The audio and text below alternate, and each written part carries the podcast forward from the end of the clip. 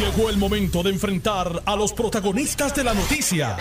Esto es el podcast de En Caliente con Carmen Jovet. Buenas tardes y muchísimas gracias por la sintonía. En efecto, soy Carmen Jovet y te acompaño hasta las 4 de la tarde en este programa que es un programa de análisis, un programa de reportajes noticiosos, de entrevistas y de opiniones, porque hay muchas opiniones sobre un mismo tema. Estamos en vivo. Me escucha simultáneamente por el 630 y su cadena y por el 94.3 FM. En ambas bandas estoy las dos horas y a través de notiuno.com llega nuestra voz al mundo entero. Santos cielos, qué calor. Aquí se rompió el calorómetro. Se puede freír un huevo en la acera frente a mi casa. Y dos y tres.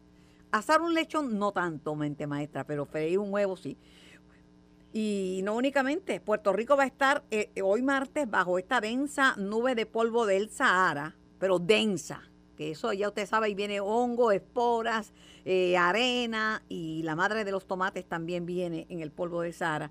Y un calor extremo, porque hay un aviso de calor para 21 pueblos de la costa norte que pudieran experimentar índices de hasta 118 grados. ¿Tú sabes lo que es eso, mente, mente maestra? 118 grados de calor. Eso es fiebre alta. Eh, esto se extiende hoy, martes 6 de junio, hasta, hasta por la tarde. Hasta por la tarde. Así que hay que estar pendiente. Ayer también fue un día terrible de calor. Y me envían un meme donde una doña recostada sobre un aire acondicionado comenta, no sé si morirme de calor o encender el aire y morirme cuando me llegue la factura de la luz. una de las dos. De hecho, tengo en línea al exdirector ejecutivo de la Autoridad de Energía Eléctrica, el ingeniero Ricardo Ramos. Buenas tardes, Ricardo. Muy buenas tardes, Carmen, a ti y al público Radio Escucha. Pues se puede freír un huevo también en el patio de mi casa. Eso está insoportable. Cuando salí, eh, fue como una bofetada de calor. Una cosa pero violenta en mi cara. Y ah. claro, el, puedo encender los aires porque, pues, tú sabes que mientras más caliente está el sol, más más conveniente para los que tenemos energía solar. Eso es así, Carmen. Eh, la, la, el consumo eléctrico de tu casa pues no, no es el mismo que antes. Puedes prender tu aire y no vas a ver, ¿verdad? Eh, un aumento significativo en tu consumo porque estás descargando la batería que durante eh, las horas de sol han, han cogido la energía solar pues no hay problema, pero no todo el mundo se ha movido y hay mucho cuento de camino por ahí, que si eso es hipotecar la casa o no. Entonces, eso lo voy a discutir más adelante, eh, mañana, en el, en el programa sobre energía solar para ahorrar y para ayudar. Pero también eso afecta, por ejemplo, yo cuando cuando dan eh, la gente no quiere que se le vaya la luz. Pero si se cae el sistema y me escriben que ya en, en área norte ya subimos a los 118 y me escribe otra señora que en Arecibo, que había subido, había llegado ya en estos días a 119. Pero cuando dan explicaciones que si el calor pues baja la producción, la gente no, no lo entiende o no lo quiere creer o se ríe.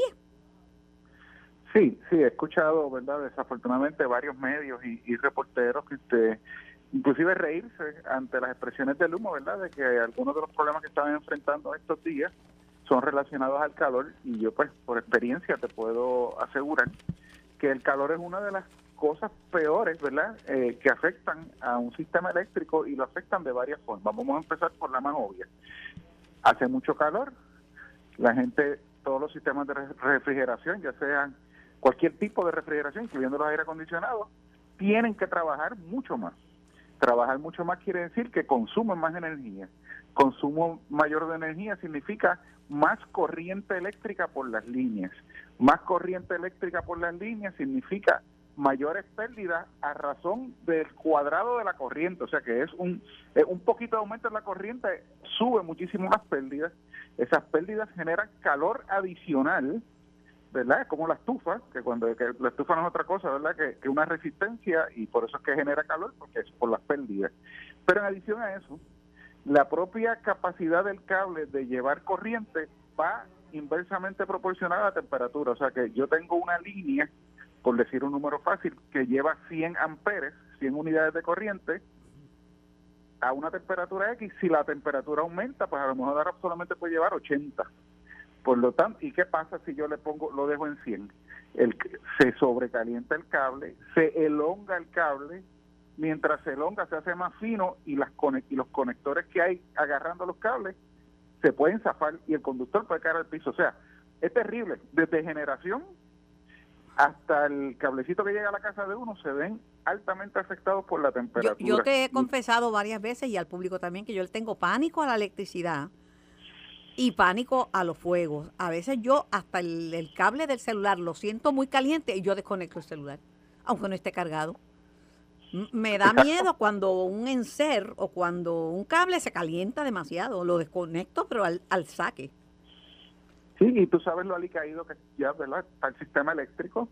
Sí, sabemos que están los 10 mil millones, sí, Luma está trabajando en eso, pero sí va a tomar 10 años o 12 años en lo que se puede, ¿verdad?, sacar provecho de ese dinero y, y, rehacer la red eléctrica de Puerto Rico que tomó ochenta y pico de años en construirse, ¿no? Pero yo tengo recuerdo histórico, tú me refrescas la memoria si estoy mal, que siempre en el verano eh, hay esta situación porque la gente, pues obviamente el consumo de electricidad es más alto. De hecho, decían, en verano es que suben las facturas, ahora van a bajar, yo no sé por el asunto de que no sé qué fue lo que hizo el negociado de energía para que bajen hasta julio, ¿verdad? Pero, pero, pero siempre en el verano uno paga más de luz, pagaba, yo no ya, pero los que pagan pagaban más de, luz que, en, que el resto del año. los ajustes de factura tienden a ser trimestrales, vamos a estar disfrutando durante el verano unos ahorros que son correspondientes al trimestre anterior. Fíjate que el petróleo subió, ah, ya se anunció el alza en el petróleo, así que va, a coincidir que vamos a tener una tarifa baja, aunque el petróleo esté alto, ¿no? Eso tiende a confundir a los analistas, porque porque siempre estamos corriendo con un trimestre anterior.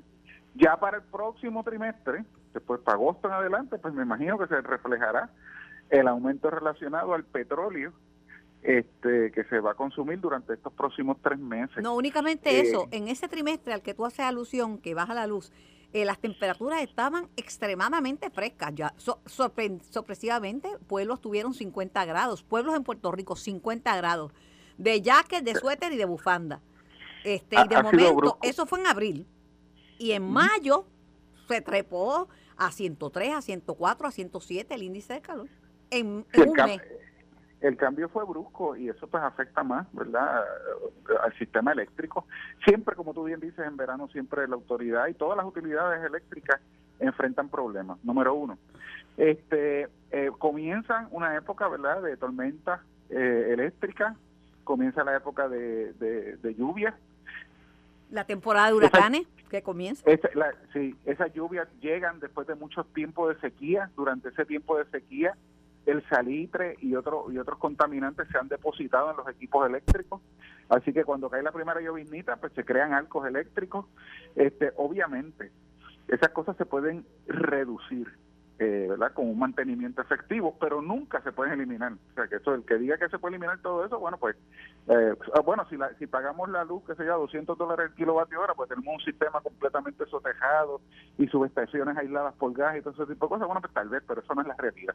Así que, que siempre, siempre, siempre el número de averías en los meses de mayo, junio y julio ah, son mayores que en el resto de los meses. Hay varias cosas que están ocurriendo. Eh, nombraron, Genera Puerto Rico nombró al exdirector, el exdirector del FBI eh, a cargo de la seguridad de Genera, Carlos Cáceres. Carlos Cáceres tiene buenas relaciones con, obviamente, con las instituciones de ley orden en, Puerto Rico y, y, obviamente los Estados Unidos. Pero analizaba en el programa que me antecede, Dávila Colón, que esto también es una evidencia, según la interpretación de, de Dávila, de que hay que estar pendiente de los sabotajes. Sí, ese tema, ¿verdad? Siempre es muy delicado. Eh, uno nunca debe de asumir que una avería ha sido causada por, por el sabotaje, pero es que nosotros siempre tenemos que estar preparados ante esa realidad, ya sea eh, un sabotaje doméstico o un sabotaje eh, externo. O sea, nosotros somos las plantas de la autoridad y la infraestructura de la autoridad eh, son parte de lo que del ámbito del, del, Homeland Security y por lo tanto genera tanto genera como Luma eh, tienen que tener un sistema de seguridad eh, que debe de estar preparado para cualquier tipo de sabotaje. Eso es, un, eso es mandatorio. Además que pusieron una bomba, yo no sé en qué quedó eso, un artefacto explosivo en, en instalaciones de Luma. Eso no hace tanto. Sí, sí, no, por eso que hay, hay, hay precedentes. Hay precedentes de, de antaño, ¿no? Y hay precedentes recientes. Este, lo que no se puede echar culpa, culpa hasta que haya una investigación, eso siempre es importante, pero de que hay que estar preparado, eso es, eso es inevitable, eso es una responsabilidad que las compañías tienen que tener y yo pues entiendo que han hecho muy bien, ¿verdad?, en, escoger una persona, ¿verdad?, de tan, de tan amplia experiencia. ¿Qué está pasando eh, con AES? Son muchos los comentarios, muchas las interpretaciones. Eh, dicen que la situación fiscal de AES es totalmente incierta, que a diario se reportan averías y apagones. Este, pero ¿qué está pasando con, con la situación fiscal de AES, que tú sepas? Pues mira, la, información que yo tengo, eh, Carmen, eh, número uno, AES a nivel internacional, o sea, la empresa matriz, eh, no tiene, no está enfrentando problemas. La que sí está enfrentando problemas es esa corporación que se creó en Puerto Rico, que es que pertenece a la que es internacional y que opera la planta de 400 y pico megavatios que está en Guayama y que opera con carbón. Eh, la razón principal eh, que viene a mi mente, eh, ¿verdad? De, las conversaciones que yo tuve en, mi época con AES, es que el contrato original de AES no contemplaba la disposición de tanta ceniza de carbón. Eh, ¿Por qué? Porque había unos, eh, se, esperaba que dicha ceniza se utilizara para otros usos, como son eh, producción de asfalto, producción de algunos tipos de cemento, ¿verdad? que son diferentes, parecidos, pero diferentes, producción de distintas cosas para lo cual se utiliza esa ceniza. Sin embargo, pues los grupos ambientalistas de Puerto Rico eh, no voy a entrar verdad en si tiene razón o no pues, eh, son cuestiones bien técnicas pero pero eh, se opusieron tenazmente a eso lo cual realmente creó un problema de acumulación de ceniza que, es peor porque entonces ahí es que entonces las comunidades de Guayama y Salinas entonces empiezan a, tener el efecto verdad de que cuando el viento le da por más tapado que lo tengan la, la, montaña de ceniza pues siempre algo sale y, y está afectando a las comunidades. Cuento largo corto, se les prohibió. No tan solo no pudieron usar la ceniza para, para otros productos, sino que se prohibió también que la, de, la desecharan en vertederos industriales que hay en Puerto Rico y, hago el, hincapié en industriales porque son vertederos que están hechos para recibir ese tipo de material. No se les permitió eh, por legislación y eso aumentó sustancialmente sus costos por un lado, mientras que ellos tienen un precio ya negociado con la autoridad, o sea que es un costo que no pudieron efectivamente pasar a, su cliente, que es la Autoridad de Energía Eléctrica, que no los hubiera pasado a nosotros, anyways. Este, y eso ha creado, pues obviamente, un problema financiero. Además de eso, cuando ya tú sabes, ¿verdad?, que tu, tu vida, esa planta se construyó para muchos más años que lo que dura el contrato. Eh, y pues nada, ya también por, el, plan de recursos integrados y la ley, el marco eh, regulatorio energético, le pusieron punto y fin a la vida de esa planta para el 2027. Así que, en adición a eso, ¿verdad? Más allá si es responsable o no, y yo no, no, no, no me consta, pero no es lo mismo el cariño que tú le das Vamos a hablar de un carro como ejemplo, un carro que tú sabes que lo tienes que seguir usando por muchos, muchos, muchos, muchos años. Porque lo vas a yonquear, o a uno que vas a yonquear. Que, a, uno que vas a yonquear en el 2027. Y eso entonces, pues yo creo que ha impactado tal vez la, la, la, confiabilidad de la planta ¿verdad? y las averías que están teniendo con más frecuencia. Bueno, yo lo que sé es que ayer cerca de 69 o 70 mil clientes estaban sin luz y, y, y, no era por AES, porque AES estaba generando aportando 458 megavatios. Se supone que de más o menos ellos están en eso, en 450. Estaban por encima de un poco por encima de lo que debían aportar.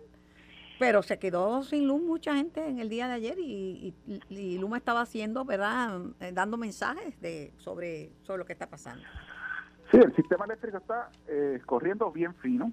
Este, en el día de ayer con la pérdida de Aguirre, la reserva estuvo en ciento y piquito de megavatios. Eso quiere decir que una pérdida de cualquier unidad de esa misma capacidad, o sea, ciento y pico, 200 megavatios, hubiera causado un apagón masivo, ¿no?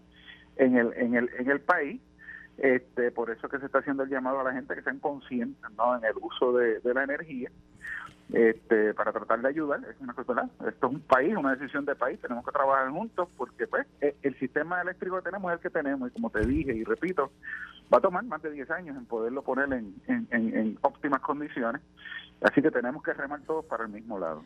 Bueno, la jueza Laura Taylor Swain ya lo había dicho y lo había estado diciendo, pónganse a negociar, eh, refiriéndose a la Autoridad de Energía Eléctrica y a los bonistas ya estaba está evaluando los estimados de reclamaciones contra la autoridad y hoy es la vista, este martes, eh, desde Nueva York y desde San Juan. Como dato relevante, la Autoridad de Energía Eléctrica había asegurado en declaraciones escritas que el proceso de quiebra no fue eh, causal para el incumplimiento de la empresa AES con el pago del principal y los intereses del préstamo de 145 millones que tomó en el año 2000 para la construcción de la planta, o sea que, no es por eso. Pero de todos modos en Puerto Rico hay varias gente protestando. Están invitando a la gente que si piensa que el plan de ajuste de la autoridad los perjudica, que escriban al tribunal. Eh, hoy hay un artículo de la expresidenta de la Asociación de, Industriales, ahora, es del, ahora está en la Junta de Directores, eh, que dice que la paga doble de la energía es incosteable e injusto para la industria, pero ¿cómo tú lo ves? Pues mira, Carmen, los días que se avecinan, empezando hoy, son muy importantes. Este, esta vista que va a estar ocurriendo durante estos tres días, comenzando hoy, es una vista evidenciaria mayormente de las partes, o sea, de lo que la Junta de Supervisión Fiscal en representación del, de la autoridad este, está proponiendo y lo que los bonistas quieren. Eh, hoy es hoy, son los argumentos legales, mañana es la vista evidenciaria, mañana es, o sea, mañana es donde llega la, data, ¿no? Donde cada cual va a estar diciendo este, sus razones y sus posiciones y sus cantidades. Este, y pasado mañana es los argumentos eh, de cierre, que es importante porque es donde ya la juez emite eh, por lo menos una idea, porque no, la decisión no va a ser ahí, la decisión es en julio. Este, pero ella sí va a emitir, ya sea por las preguntas que haga, por la data adicional que pida, pues tú puedes, eh, ¿verdad?, darte cuenta de por dónde va la cosa. Así que estos tres días son sumamente importantes. Eh, junio 12, que son dentro de unos cuantos días, es el día final para que este tipo de carta, documentos, reclamación... Este, cuatro días, lo que falta es cuatro días. Eh, Por eso, pues, cuatro, o cinco días. están escribiendo, exponiendo su posición, tienen hasta junio 12 y después entonces creo que julio 12 de nuevo, primera o segunda semana de julio, ya es la vista para tomar una determinación sobre el plan como tal. que la jueza está harta con J ya, la jueza Taylor Swain. Sí, sí, esto no, dura, esto no va a durar mucho. Esto no va a durar mucho. Yo entiendo que sí, que todo el mundo tiene el derecho de, de escribir y plantear su posición. Este lo que sí es, que, ¿verdad? que yo estoy claro, yo sé que tú también, es que algo hay que pagar. Algo hay que pagar, ya vamos por el 50% de reducción del compromiso que se hizo inicial para el pago de la deuda. Este, a mí me parece que es, bastante razonable, ¿verdad? Conociendo yo el, costo de los activos que tiene PREPA, que al final del día es la única garantía, porque ya la, la, la jueza ya había determinado que derechos sobre los ingresos de la autoridad futuro no son parte de los derechos que tienen los bonistas para recuperar. Así que básicamente desde el punto de vista mío, pues eso se reduce a uno que otro fondo y al valor de los activos. Bueno, pues los valores de los activos de la autoridad eh, están más o menos a la mitad de lo que de lo que es la deuda. Así que... Algo hay que pagar, algo hay que pagar. que eso... Algo hay que pagar. Sí, olvídate. Óyeme, mientras menos sea mejor. Ah, claro. Pero no nos podemos coger el riesgo también de, ¿verdad? De, ser muy injustos en, esto. No, y si queremos volver a los mercados, pues tenemos que tener buena... ser buena ser reconocidos porque eh, cumplimos con estas obligaciones. Al mala paga no le fían. Eso es así, todo tiene un límite. Y yo entiendo que un, un recorte exagerado este va a rebotarnos en la cara cuando volvamos a los mercados, va a tomar mucho más tiempo en poder este adquirir, ¿verdad? Uno unos costos de capital verdad más asequibles. Y eso es bien importante pues eso, eso es lo que van a pagar las futuras generaciones. Definitivo. Gracias eh, Ricardo Ramos exdirector ejecutivo de la Autoridad de Energía Eléctrica ingeniero voy a hablar ahora con eh, eh, Ricardo voy a hablar con Carlos Crespo presidente del sector de, del comité de estaciones de gasolina del Centro Unido de Detallistas porque si subió el, subió el precio del crudo va a subir el precio de la gasolina así que eso es lo próximo gracias Ricardo eh, buenas tardes, Carlos. Buenas tardes, Carmen. ¿Estás bien? Bueno, de con estas noticias yo estaba bien hasta que hasta que me entero que volvió a subir la gasolina. Ya yo ya yo no estoy pagando casi gasolina, ¿verdad? Pero de todos modos me, me, preocupa por el país porque aquí muchas cosas todavía se mueven por gas por gasolina. Yo te digo, yo me yo creo que la, la opción son las estaciones de recargos no no hay quien no hay quien lo definte no podemos vivir pendiente de lo que haga Arabia Saudita o el productor de petróleo que decida cerrar la pluma pues mira Carmen tan saludo a ti y a tu radio audiencia tan pronto como el domingo pasado hubo una reunión de la OPEC Organización de Países Productores de Petróleo 23 miembros eh, donde también pertenecen los inmigrantes árabes. Pues estamos hablando que son la gente que la mayoría del petróleo que se consume se consume en esta área. Y ellos en una reunión que tuvieron pues acordaron de que iban a bajar 1.4 millones de barriles diarios de producción. ¿A qué se debe esto? Pues ellos alegan de que eh, el, el consumo de petróleo ha bajado por lo tanto hay más hay más oferta que demanda y eso ha ocasionado que el precio baje a, el del petróleo a 67 dólares el barril y se manifestaron en la, en la, posición de que ellos necesitan 80 dólares el barril para ellos subsistir y cubrir sus gastos y por lo tanto pues inmediatamente pues avisaron de que con con esa baja que ellos van a hacer de producción pues llegar a, los 80 eh, dólares el barril. Los emigratos árabes pues hicieron lo propio también y dijeron que iban a bajar un millón de, de, de barriles diarios también. Esto mayormente ellos alegan que se debe a que China, que es su mayor, uno de sus mayores consumidores, pues no ha, no ha, no ha levantado más del 50% de lo que ellos le compraban y el petróleo pues estuvo sobrando sobrando el, petróleo y, ese no ese no es el negocio de ellos. Lo de ellos es venderlo todo.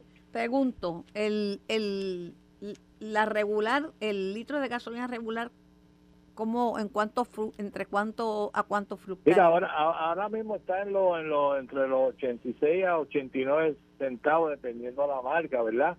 Y de igual manera la premium pues está entre unos 3 y, y, y unos 5 igualmente dependiendo de la marca pero aquí lo, lo, lo más lo más que, que queremos que estar por esto es que esta gente dicen que ellos hasta diciembre del año 24 pues van a mantener el precio del petróleo sobre los 80 dólares está, fuerte está fuerte porque que, que, si fuera solamente eso pero la gente yo lo que te digo que esta es una razón más por eso te dije que yo sé que tú eres de los pioneros en que las estaciones de gasolina se muevan a, tener los puestos de, recargo.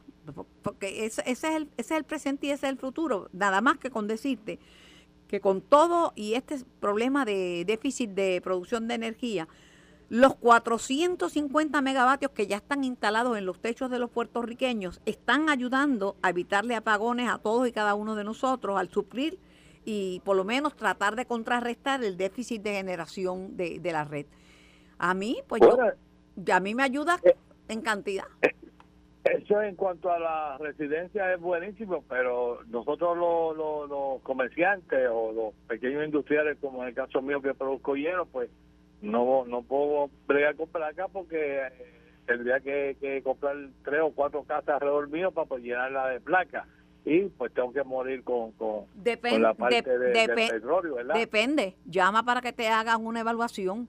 Yo hice las ya, ya, ya, ya, ya hemos hecho estudios, pero Pero es menos, es menos que si, es menos que si se lo pagas todo, es menos que si no tienes el sistema de energía solar. Porque ponte que lo que tú tienes te da para una tercera parte, por decir algo. O para una cuarta parte, no sé. Es una cuarta parte menos que no le estás pagando en los costos de la energía. Bueno, nosotros hemos tenido que hacer ajustes, por ejemplo, en tecnología, eh, para poder abaratar el costo. Los freezers que tenían grandísimos para almacenar el dinero, pues mira, los tuvimos que apagar porque es que no no no paga almacenar dinero para, para vender. O sea, el dinero lo fabricamos y lo entregamos. Pero lo fabricamos y lo entregamos. La mínima pulgada que hay en el techo que está que es tuya, hay que ponerla a funcionar con energías solares. A mí me decían, no, es que no te va a dar porque tú tienes dos casas. Mira, me da y me sobra. Lo hice, lo hice eh, eh. elevado, elevado y me da, me da y me sobra, porque claro, tengo un sistema de baterías. Lo que pasa que con el, y lo controlo yo, y es a un precio fijo. Al petróleo, a la gente de Arabia Saudita, eso no saben quién es rayo, es Carlos Crespo. No, estamos de acuerdo, estamos de acuerdo. Pues vamos a dejarlo ahí, seguimos luchando. Seguro. Pues para adelante, cuídate. Cuídate tú también, se te aprecia. Igual. Muchachos, si el techo es tuyo, pon el número de placa que pueda. Ah, no, me da para toda la casa. Para lo que te dé, aunque sea para prender una, el, televisor, el, radio, la luz, lo que sea. No, no, y en las empresas tienen que empezar a moverse. Le, costaría menos comprar la casa de al lado y utilizar el techo de, la casa de al lado que seguir pagando petróleo cada vez más caro. Digo, dicen a 80 80 pesos el barril, pero nadie dice que no se pueda trepar a 100, ya se trepó en una ocasión. El que tiene el petróleo controla el precio. Estás escuchando el podcast de En Caliente con Carmen Jovet de Noti1630. Por Noti1630 y por el 94.3 FM tengo en, línea al presidente de la Comisión de Hacienda de la Cámara de Representantes de Puerto Rico, representante Jesús Santa. Buenas tardes, eh, representante Santa. Buenas tardes a ti, Carmen. Un saludo eh, fuerte para, para contigo y todo el público de Noti 630. Acabo de salir de la presentación del proyecto de reforma contributiva. Prácticamente me cogiste terminando. ¿Qué timing? Pero ayer, ayer se, lo advertí, se lo advertí ayer que lo iba a agarrar, pero en, en caliente. Y obviamente esta mañana pues hice la presentación del proyecto de presupuesto, el cual pues fue aprobado a viva voz y esperamos que no haya mayores problemas con él. Vamos primero con el de la mañana. Pero antes estaba, estaba hablando con Carlos Crespo eh, de los detallistas de gasolina, ¿verdad? Del, subió, subió la gasolina. O sea, otra razón más para uno moverse a la energía renovable. Subió, va a subir la gasolina, el barril va a estar por lo menos un año a 80, a 80 dólares barril. Eh, pero no hay garantías de que no suba más, porque el que tiene el petróleo controla el precio. Me envía mi hermano una información eh, global que el precio más alto que ha estado en los Estados Unidos, el barril de petróleo, es 147 dólares. Y esto fue en julio del 2008. 147 dólares el barril. Bueno, esa es una realidad. Pero, ¿qué pasó con el presupuesto en medio de la inflación que está viviendo Puerto Rico y el mundo? Pues mira, el proyecto de presupuesto fue sometido ante la Cámara, de hecho fue aprobado a viva voz para por la tarde ir a votación. Eh, prácticamente se le hicieron algunas enmiendas más técnicas como tal. Eh, entiendo que... Pero se parece al que envió el gobernador, se parece. Eh, tiene sus diferencias realmente. Cámara hizo unos cambios, pero pero vamos en la misma línea. O sea, prácticamente que los cambios principales tienen que ver, en el caso nuestro, de unas aportaciones adicionales a la Universidad de Puerto Rico, el cual el gobernador también estaba buscando esa línea. Que obviamente unas aportaciones adicionales a los municipios, el cual el gobernador también estaba buscando por ese lado y un aumento en, en los programas de atención de los adultos mayores, ¿no? Eh, yo creo que son las partidas más grandes en cambio, las demás son partidas más pequeñas, pero en términos generales el propósito eh, que teníamos, ¿no? Eh, era bastante parecido, esa es la realidad, no había mayores diferencias fuera de, de dónde y cómo, pero pero el objetivo era el mismo prácticamente. La Universidad de Puerto Rico lo que tiene es que ajustar su finanza porque tiene muy poca matrícula y un montón de recintos. Hay recintos que prácticamente no tienen gente. Este, es como mantener escuelas públicas abiertas cuando no nacen niños y no hay matrícula suficiente para las escuelas. El costo es bien grande, así, así es que se quiebra en un país, ¿verdad? Y de Este, hecho, una de, las una de las aportaciones que se hizo es una aportación de un poco menos de 5 millones de dólares para promover eh, a la Universidad de Puerto Rico para, tanto a nivel local como exterior, eh, tratar de aumentar la matrícula, dado la situación de que, de lo que yo recuerdo cuando yo empecé en la legislatura, se hablaba de 65, 66 mil estudiantes y yo creo que apenas ahora llega a 46 o 48 mil, o sea, Eh, casi si no 20.000 hay niños, estudiantes menos. si no hay niños, no, hay niños que se gradúen de primaria. Si no pasan la primaria, no van a la secundaria. Si no se gradúan de secundaria, no llegan a la universidad. Y lamentablemente, es cierto. lamentablemente de los que llegan, y es una tendencia, es una tendencia a un país envejecido, y de los que llegan a la universidad prefieren ir a universidades privadas. ¿Por qué? Porque no paran tantas veces como pa- en la universidad hay demasiados paros y pues la, gente dice, no, yo lo mando a un sitio donde esté más tranquilo porque no voy a botar los chavos. Esa es otra realidad. Fíjate que los pobres en Puerto Rico van a universidades privadas. Eso es una dinámica que tiene que trabajar la Universidad de Puerto Rico. Yo creo que lo que tú estás planteando es muy cierto. Eh, inclusive en mis tiempos, eh, Carmen, eh, yo tenía muchos compañeros de- del área de Cagua que estudiaban en Mayagüez, porque Mayagüez era un recinto muchísimo más tranquilo, estudiando eh, profesiones, ¿no? Que, que se daban en Río Piedra. No, en aquella buscando un época era sitio más tranquilo. Exacto, en eh, casi todas las huelgas eran allá, en Mayagüez era bien raro, un paro, ¿no? Eh, porque la- el- estudiante está enfocado en terminar un- una carrera y el que no tiene mucho dinero no tiene tiempo que perder ni dinero que perder. O sea, un año que tú pierdes, un, un año que tú perdiste el dinero por el cual tú estás invirtiendo para tu educación. Y son cosas que yo creo que la administración de la Universidad de Puerto Rico tiene que estar consciente si es que quieren aumentar la matrícula, entre otras cositas. Pero el camino que ha anunciado, y te voy a cambiar el tema porque me interesa el proyecto de reforma contributiva que nos afecta a todos, el camino que han escogido es del bajar, el de bajar los estándares. Eso no es bueno. No es que la universidad de llene, se llene de gente que apenas sepa leer, escribir, sumar, restar, multiplicar y dividir. Yo hubiera preferido, Carmen, que en vez de haber bajado los estándares, ¿no? si yo hubiera creado programas para, eh, si una persona tenía deficiencias en matemáticas, lo pudiera eh, suplir esas deficiencias, o sea, eh, trabajarlas y entonces empezar su proceso eh, eh, universitario, o sea, como un- una preuniversidad eh, en aquellas áreas donde la persona tenga deficiencia. Yo creo que era el camino correcto, porque al final del día tú quieres un buen profesional. Estamos de acuerdo, Jesús, si no hay que ser un genio para ver las cosas, hasta, eh, hasta desde un avión cualquiera lo ve. Ahora, este, en palabras sencillas, como dicen en la calle, a la Universidad de Puerto Rico le comieron los dulces. Le comieron los dulces. Se ha quedado Yo relegado. creo que se ha quedado atrás, yo creo que le ha hecho mucha mucha daño. Eh, hubo una huelga que nadie sabe por qué se dio, un paro de una semana, Carmen. No, y O sea, huelga, huelgas se en que... dio porque se había que dar el paro y nadie sabía, y, y así como se dio, aquí quitaron. o sea, esas cosas a nivel de la imagen, y vuelvo otra vez, eh, la gente no quiere perder tiempo y No, los no, jóvenes no, no, menos, y, los y de menos- estudiantes de ciencia, vamos a decir. Tú sabes, se perdieron investigaciones y estudios que habían en el laborato- laboratorio de ciencia. Eso es un atentado contra el estudiante. Y el profesor, Claro. no, eso no es un atentado contra el sistema o la administración universitaria. Imagínate, investigaciones científicas que se pierden. Pues aquí no entra nadie a naturales. No, mira que tengo un proyecto y se me mueren los, los pollitos, se me mueren lo que estoy cultivando. No, no, no, no, no entra. Además Yo que... creo que, que hay, muchas cosas que hacer, obviamente, hay que promocionar también la universidad, pero hay unas dinámicas internas que, que el, el mismo profesorado, la administración, los mismos estudiantes tienen que entender que, que en la medida que actúen de una manera irrazonable va a provocar que, que cada vez menos gente vea la universidad como una opción de estudio. También ya la, la- la- esta juventud millennial y, estos nuevos grupos este, están mirando profesiones más lucrativas que no son las profesiones que nosotros conocemos, que te decían, o tú tienes que ser ingeniero, médico, abogado. No, no, no. Están ve- estudiando carreras más cortas en la producción de contenido para redes sociales.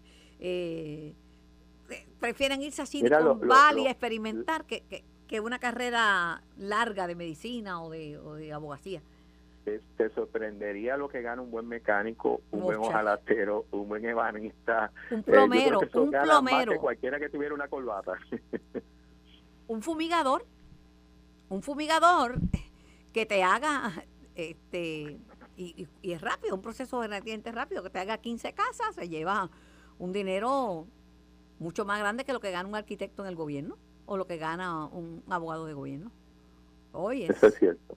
Mira, eh, anunciaron, antes de ir al tema de reforma contributiva, es que, empiezo a hablar contigo de dinero y de Hacienda y me surgen otros temas.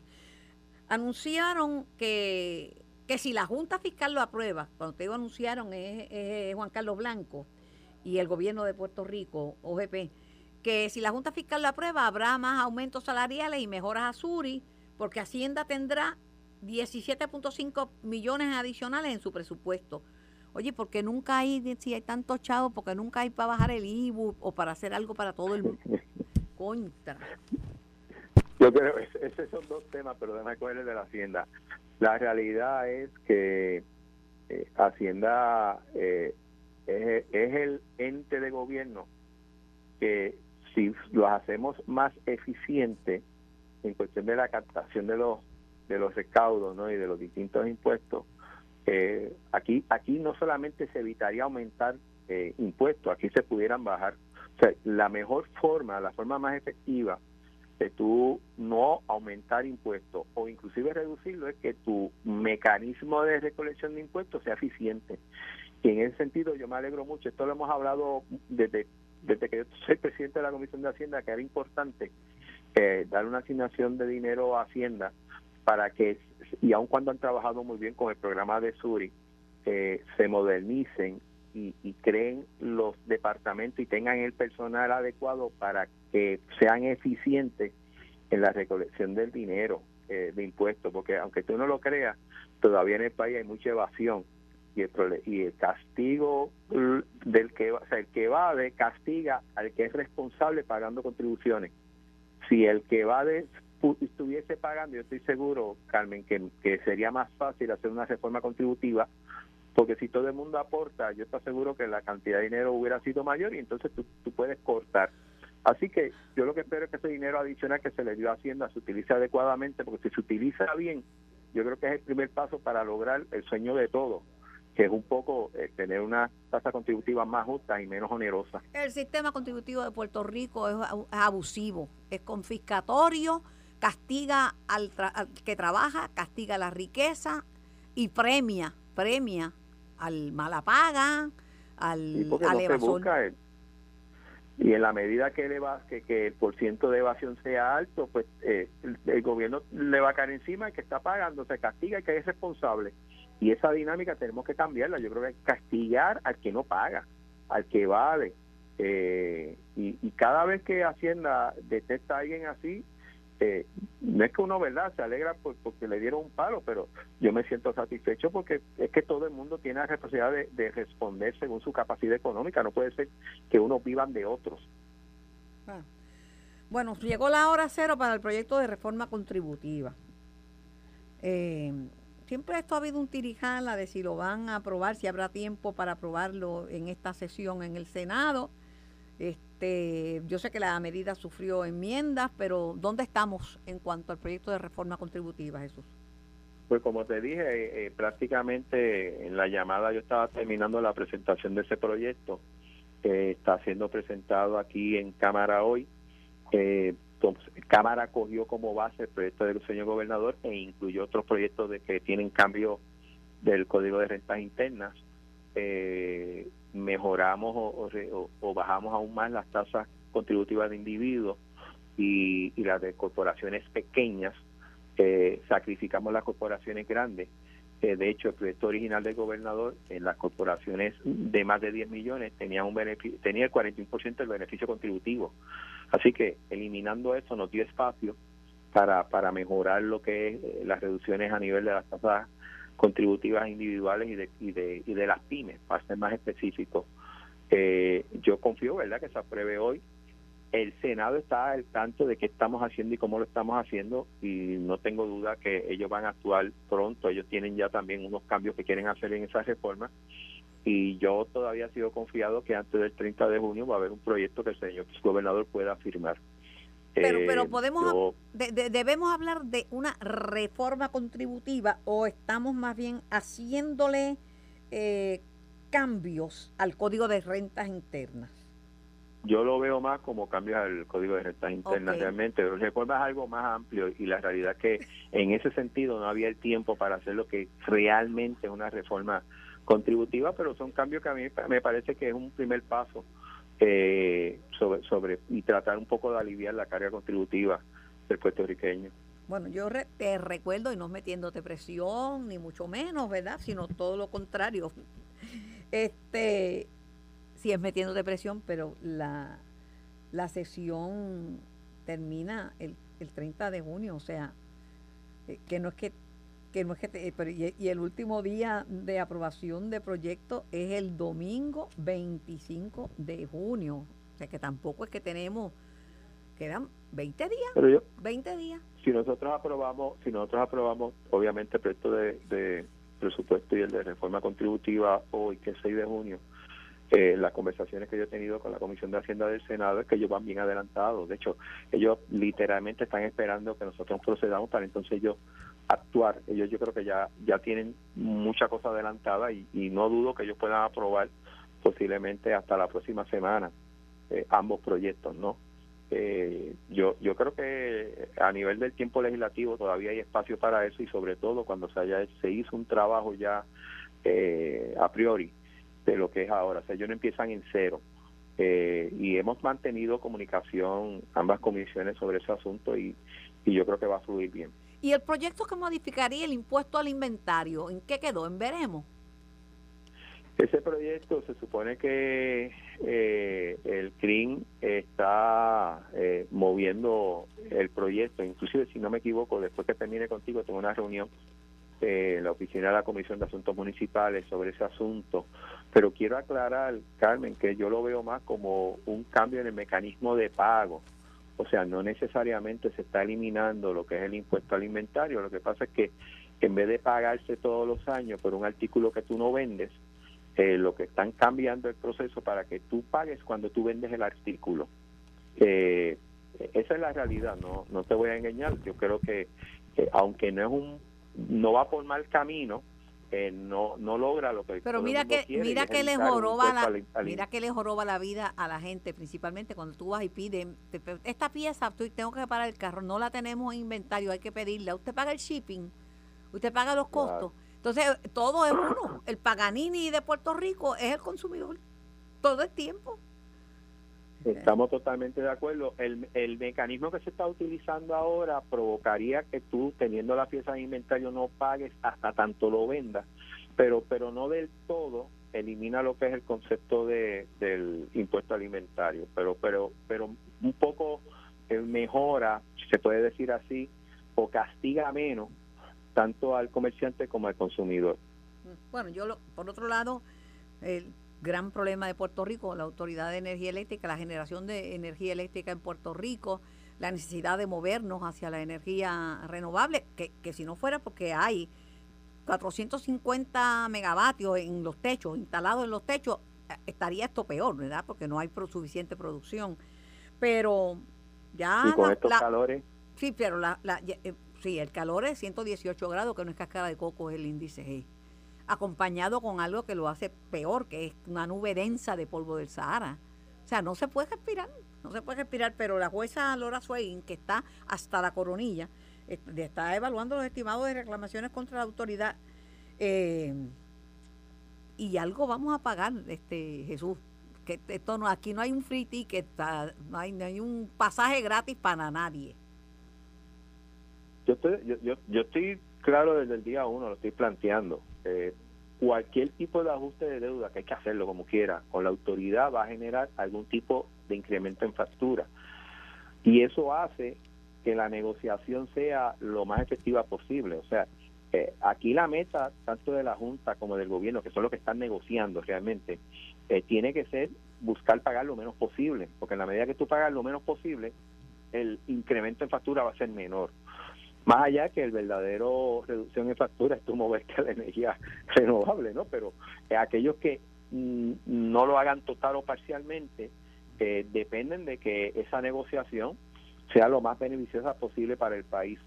Eh, yo siempre he hecho esa exhortación y, y siempre he traído que deberíamos utilizar los parámetros de las otras ajustes de deuda que hemos tenido. El gobierno central se redujo un 70% de su deuda, carretera se redujo un 80%. Pues entonces, ¿por qué no utilizamos el mismo parámetro para Porque hay que depender de, los bonitas, los bonitas también. Pero la juez dijo que la, la, la, la deuda no es asegurada. O sea, la autoridad, según la misma determinación de la juez, determinó que no es no es obligado pagar la deuda, así que tú tienes que negociarla. O sea, yo creo que esa decisión de la que la juez dio a principios de año para mí es fundamental para yo sentarme una mesa. Mira, yo no estoy obligado a pagarte a ti. Así que a negociar o, me tranco, ¿no? La, agonía es lenta, pero la muerte es segura. Esto está a punto de resolverse. Bueno, tengo que pegarte dos belloncitos. Dime. Uno para que te lo pegues tú a Connie, porque yo sé que tú no eres de la segunda vuelta. Mira si, mira si la segunda vuelta, vueltas partirían por el medio a los legisladores que, este muchacho de Guayama ganó con 129 votos. 129 votos. Imagínate. Llenó la vacante con 129. Un belloncito para Connie. Entonces, la otra, no es tu comisión, pero la que es que te tengo de frente. El gobernador los mandó a ponerse las pilas le pidió a los legisladores que se pongan a trabajar en las reformas pendientes, que se olviden de la segunda vuelta y se pongan a trabajar, porque si no, no van a tener código electoral.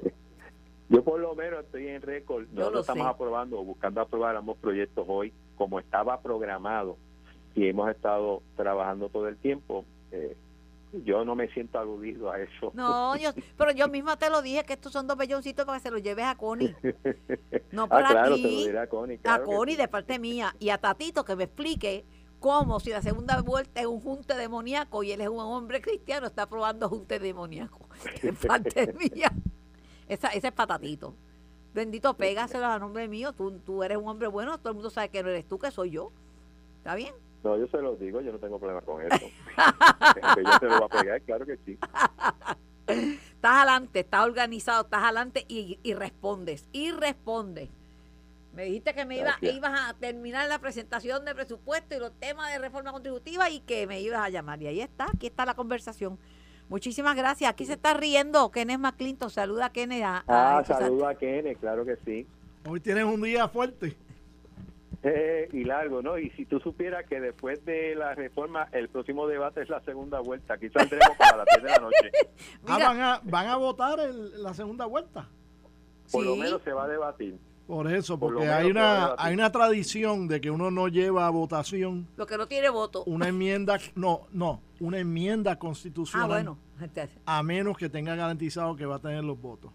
De hecho, en el caso nuestro, nosotros llevamos a votación una vez una enmienda constitucional en el Senado, porque nos habían asegurado que la Cámara lo iba a aprobar, y por eso fue que se llevó en el Senado, que había los votos.